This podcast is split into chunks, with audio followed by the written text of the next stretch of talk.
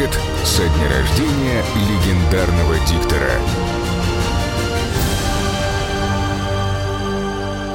Часть первая.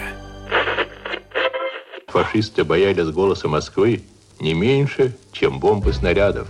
Гитлер требовал разбомбить, заставить замолчать московский радиоцентр. Конец 1940 года. Гитлер обсуждает со своими ближайшими соратниками военную операцию против СССР. В какой-то момент в разговоре возникает вопрос, какой из советских стратегических объектов необходимо уничтожить в первую очередь. Звучали стандартные предложения, которые первым делом приходят на ум – Гиммлер настаивал на разрушении Кремля. Так русские сразу упадут духом и потеряют тягу к сопротивлению. Геринг был с ним не согласен. Кремль, по его мнению, имел стратегическое значение и в перспективе. Именно там должны будут разместиться немецкие кураторы, как только солдаты СС возьмут Москву. С таким же и даже с большим успехом можно разрушить мавзолей – Уничтожив тело Ленина, мы уничтожим их проклятую коммунистическую идеологию. После такого русские точно не встанут с колен. Гитлер молча переключил взгляд на Геббельса, ожидая его предложений. Но о том, какой объект он считал стратегическим, как и содержание всей беседы, стало известно уже после войны. Изучая немецкие архивы, чекисты обнаружили любопытный документ. Письменный приказ рейхминистра пропаганды Геббельса, в котором он собственноручно написал «Московское радио надо заставить замолчать». Из документа выяснился и его план по ликвидации диктора Юрия Левитана – по его замыслу на московских чердаках засели специально подготовленные группы из трех-четырех человек. Среди них были и заброшенные в столицу немецкие десантники, и заранее завербованные местные коллаборационисты. Они приступили к выполнению задания за несколько часов до бомбардировки Москвы 22 июля 1941 года. Одна такая группа оставила включенный радиомаяк на крыше дома радио. Именно этот передатчик указал направление немецкому летчику, прорвавшемуся в центр города с целью уничтожить главный рупор Москвы. Становится понятно. На встрече с соратниками в сороковом году Гитлер поддержал именно стратегию Геббельса – вы совершенно правы. Словом можно убить. Особенно при наличии такого голоса, как у этого парня. Подытожил фюрер. Так Левитан стал для Германии целью номер один задолго до начала войны.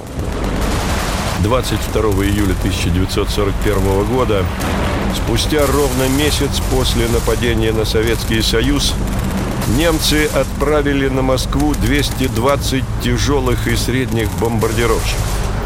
Ими управляли лучшие летчики. Известно, что до столицы долетели единицы. Большинство были сбиты еще на подступах к городу. Но главную задачу фашисты выполнили. Одна из бомб упала во двор радиокомитета. В здании погас свет – часть оборудования была выведена из строя. Через какое-то время Лаврентию Берия принесли расшифровку сообщения берлинского радио, из которой следовало «Большевистский радиоцентр уничтожен, Левитан убит». После этого нарком внутренних дел попросил секретаршу ни с кем его не соединять, даже со Сталиным. И только через несколько часов, когда из радиоприемников снова раздался знаменитый голос, Берия отправился в Кремль для личной встречи с верховным главнокомандующим. Он доложил, что с диктором все в порядке, он находится в Свердловске. Звонят из Минска вражеские самолеты над городом. Звонят из Каунаса. Город горит. Почему ничего не передаете по радио? Над Киевом вражеские самолеты. Женский плач. Волнение. Почти никто не знал, что в Москве Левитана уже нет. Это могло вызвать панику. Операция по эвакуации диктора на Урал была абсолютно секретной. Его имя в документах не упоминалось, и даже первые лица города не ведали, что в их город привезли всесоюзную радиозвезду. В итоге человек, которого охотно приняли бы в любом уголке страны, на несколько лет оказался почти в полном одиночестве. Полтора года он провел в здании Свердловского радиокомитета без возможности перейти хотя бы на другую сторону дороги. Борис Кошелев, старший научный сотрудник Музея радио имени Попова Свердловской области. Был построена деревянная ну, хатка, что ли, в общем, строение деревянное, барачного типа небольшое, где он и жил.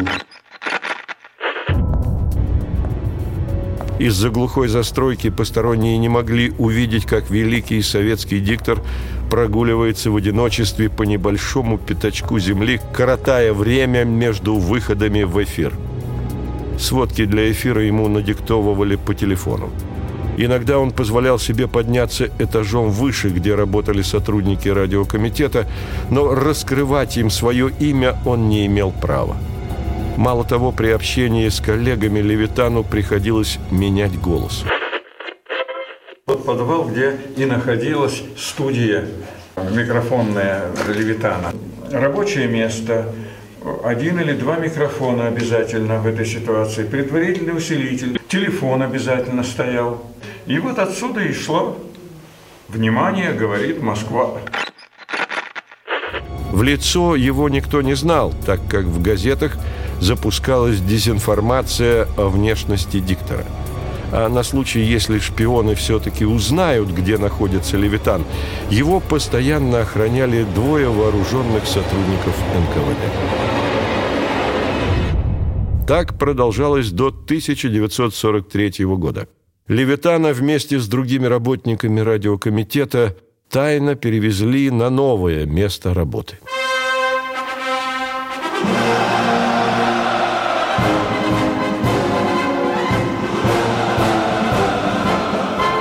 9 мая 1945 года. 21 час 50 минут. Через несколько минут диктор Юрий Левитан должен произнести в эфире текст приказа Верховного Главнокомандующего о победе над фашистской Германией. Диктора ждали в ГУМе, там находилась студия радиокомитета. Но диктора не было. За минуту до начала трансляции выяснилось, что он из-за усиленных милицейских и армейских нарядов не смог прорваться из Кремля сквозь толпу, собравшуюся на Красной площади. Левитан уговаривал людей, пропустите, товарищи, мне надо на работу, а над ним смеялись. Ну, куда ты пойдешь? Оставайся с нами. Сейчас Левитан о победе объявит и салют будет что делать? Ну, взяли с боем метров пять, а дальше ну никак. Товарищи, объясняем, товарищи, пропустите, нам по делу, товарищ. Она говорит, да вы что, какие сейчас дела? Сейчас салют будет, приказ по радио буду читать. Ну, думаю, как бы в окружение не попасть. Мы бегом обратно в Кремль. Нас поняли, даже дали команду сторожевым постам пропускать двух бегущих людей по Кремлю в радиостудии без задержки. В итоге Трансляцию пришлось вести из запасной кремлевской радиостудии.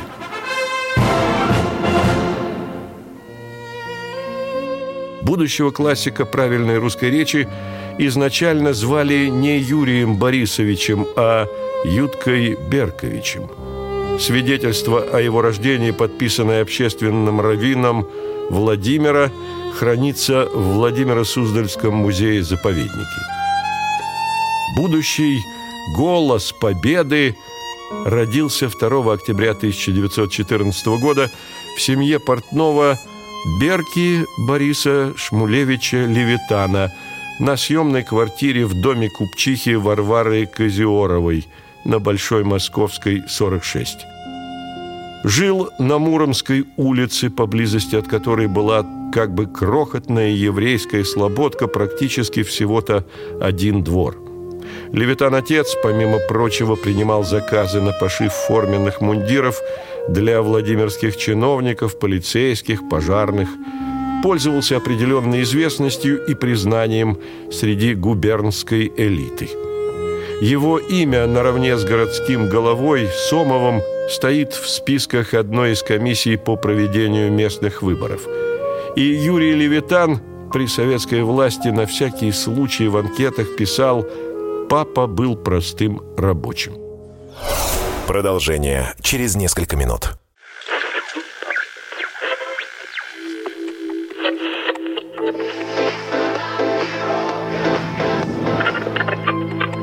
Челябинск, 95,3. Пятигорск 88,8. Самара 98 Новосибирск, 98,3. Ставрополь 105 и 7. Краснодар 91,0. Красноярск 107,1 Благовещенск 100 ровно и 6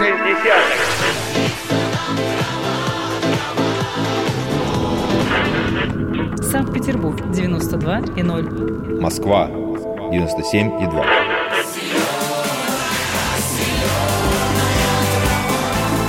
Радио «Комсомольская правда». Слушает вся земля.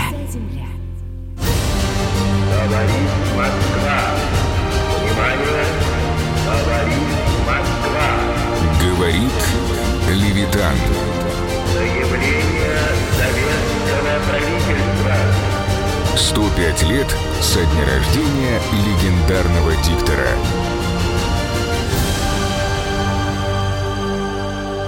Часть вторая.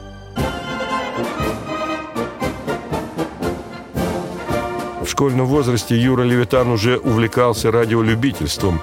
В первые годы советской власти это была повальная мода. Каждый мечтал поймать на собственноручно собранный детекторный приемник позывные покорителей Северного полюса или музыку далеких стран. С одноклассниками и соседскими ребятами он некоторое время посещал радиокружок. Кстати, при этом плохо учился в школе, оставался дважды на второй год. В одном из школьных журналов есть запись, согласно которой Левитана однажды отстранили от занятий в радиокружке за какой-то проступок. Единственное, что предполагало мою будущую профессию, когда, это, когда нужно было позвать мальчишку или девчонку с одного берега Клязьмы на другой, то ко мне всегда обращались, ну-ка давай, Юра, крикни. Вот и все мои таланты. На этом фоне несколько странно выглядит история, что радиодиктором он стал не только случайно, не попал в артисты, но и даже не подозревая о существовании такой профессии. Хотя и такое могло быть. Во Владимире радио любили и приемники делать умели, но как делаются радиопрограммы, мало кто себе представлял. Во время учебы в школе Левитан не только занимался в различных кружках, но и пел в хоре. Отец хотел, чтобы он стал инженером-мостостроителем. Однако под влиянием дяди или, возможно, соседа, который работал театральным парикмахером, он заинтересовался театром и записался в драматический кружок. Вот один раз увидели. Состоится конкурс дикторов. Объявление на доске объявлений. Думаю, за диктора такие. Но потом поняли, что это люди, которые из Москвы по радио читают. Ну, пойдем, Сереж, попробуем. Если бы даже, знаете, был объявлен конкурс на верхолазов, мы все равно пошли бы. А еще он пользовался успехом у девушек, несмотря на сутулость и очки. Чуть ли не все одноклассницы были влюблены в него, даже в дневниках посвящали ему стихи. «Твои глаза, как небо голубые», начиналось одно из них. И Юра форсил перед девчонками, как умел. Например, совершал прыжки через два стула на спор. Дебют Юрия Левитана на публике состоялся во Владимирском кинотеатре «Ампир», ныне закрытый художественный. Активиста общества любителей советского кино с красивым голосом позвали перед сеансом рассказывать зрителям о фильмах. Его кумиром тогда был актер Василий Качалов. Кстати, потом именно при содействии Качалова полуграмотного и по-владимирски окающего юношу за удивительный голос взяли в радиостажеры. К микрофону допустили не сразу. Месяцы ушли на подготовку к профессии.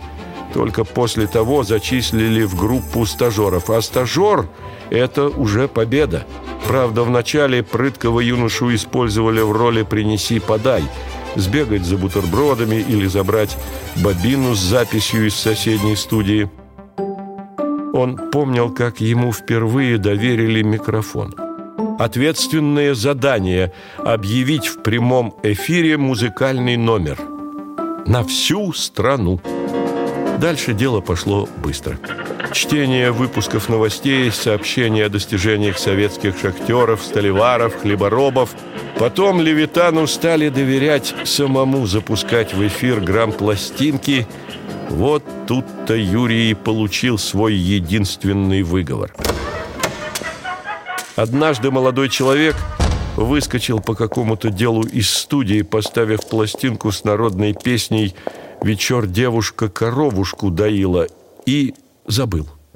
Кинулся обратно, а там разъяренное начальство. Песня уже несколько минут крутилась на одном месте, заела иголку. Товарищи давились от смеха. Когда же Юра девушка дойку-то закончит? Но карьеры оплошность не испортила. Судьба Левитана решилась в одну ночь. Ему поручили читать в ночном эфире, причем техническом, гранки правды для стенографисток областных издательств.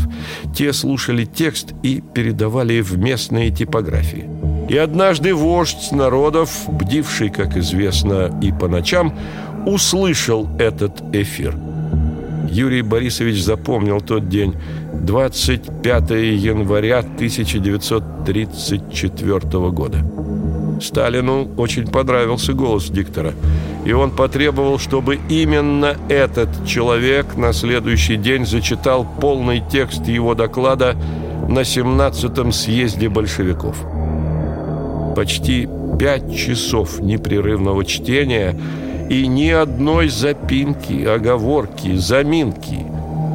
Сталин распорядился, чтобы Левитан отныне читал все важные государственные документы. Неужели война? Когда произнес слово «говорит Москва», чувствую, что дальше вот говорить не могу. Застрял комок в горле. Из аппаратной уже стучат. Почему молчите? Продолжайте. Сжал кулаки и продолжал граждане и гражданки Советского Союза. Никогда в жизни не державший в руках оружие, он, тем не менее, превратился в самого известного и отважного солдата. Ни разу он не бросил своего поста ни по болезни, ни по другой какой уважительной причине. И сегодня трудно поверить, но радиозаписей военного времени с голосом Левитана практически не сохранилось. Все эти от советского информбюро, которые мы слышим в документальных и художественных фильмах, были зачитаны Левитаном повторно, уже после победы, для истории.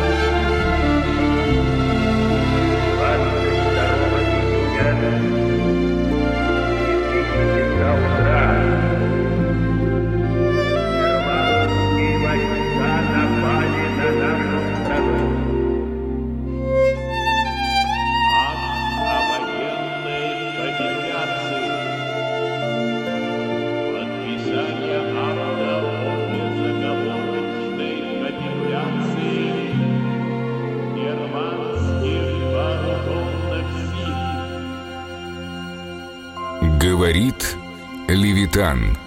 105 лет со дня рождения легендарного диктора. Самара 98,2. Ростов-на-Дону. Иркутск 89 и 8. 91,5. Владивосток 94. Калининград 107 и 2. Я влюблен в тебя, Россия. Казань 98 Нижний Новгород 92 и 8. Санкт-Петербург. Волгоград. Москва 97 и 2. Радио «Комсомольская правда». Слушает вся страна.